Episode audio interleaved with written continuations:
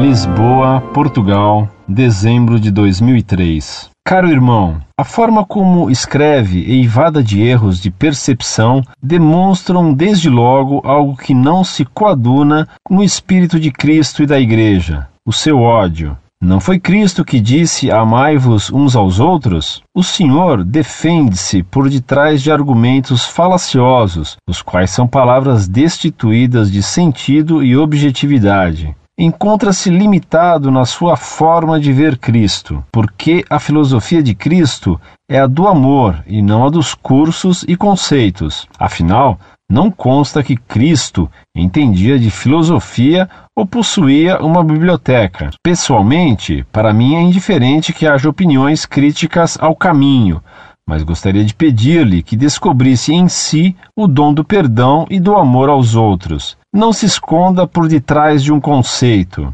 Estou no caminho há mais de 11 anos numa paróquia de Portugal e esse secretismo de que fala nunca ouvi. Tanto assim é que já conhecia o caminho muito antes de pertencer a uma comunidade. Com os mais respeitosos cumprimentos.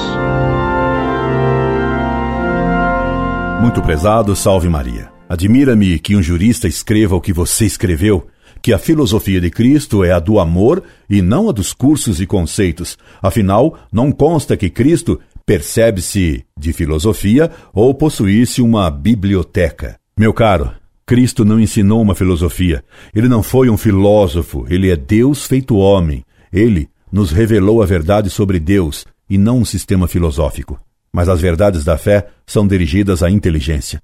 A fé é um ato da inteligência que aceita a verdade que Deus revelou, ainda que ela esteja acima da compreensão humana. Por isso, Cristo disse a seus apóstolos: Ide e ensinai. E o amor é também algo que se entende. Transformar a religião apenas em amor, em caridade, é liquidar a fé, que é uma virtude intelectual. Ninguém pode amar ter caridade sem ter fé. Não se pode agradar a Deus sem a fé, como está escrito por São Paulo na Sagrada Escritura, Hebreus 11, 6. E ainda, o meu justo vive da fé, Hebreus 10, 38. Você ama choró no avesso?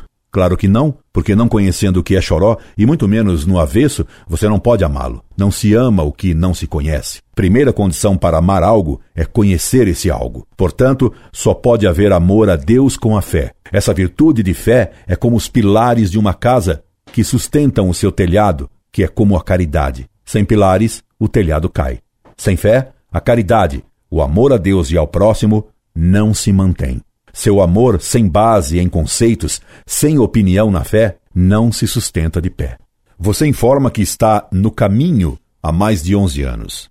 O importante não é estar num caminho. O essencial é estar no caminho certo e não em qualquer caminho. Antes, deve-se ver para onde vai o caminho. E o caminho neocatecumenal, pelos seus graves erros contra a fé, não vai para o céu. Você, meu caro, você leu o decreto Redemptione Sacramentum do Papa João Paulo II, condenando os abusos que se fazem hoje, inclusive no neocatecumenato, contra a Eucaristia? Se leu, compare o que o Papa condena como o que você faz no caminho neocatecumenal com as hóstias que sobram e com os fragmentos das hóstias que caem ao chão. Leia o que uma outra consulente confessou em carta a mim dirigida e que está no site Monfort e verá que ela confessa que no neocatecumenato se dança sobre os fragmentos de hóstias consagradas que caem ao chão.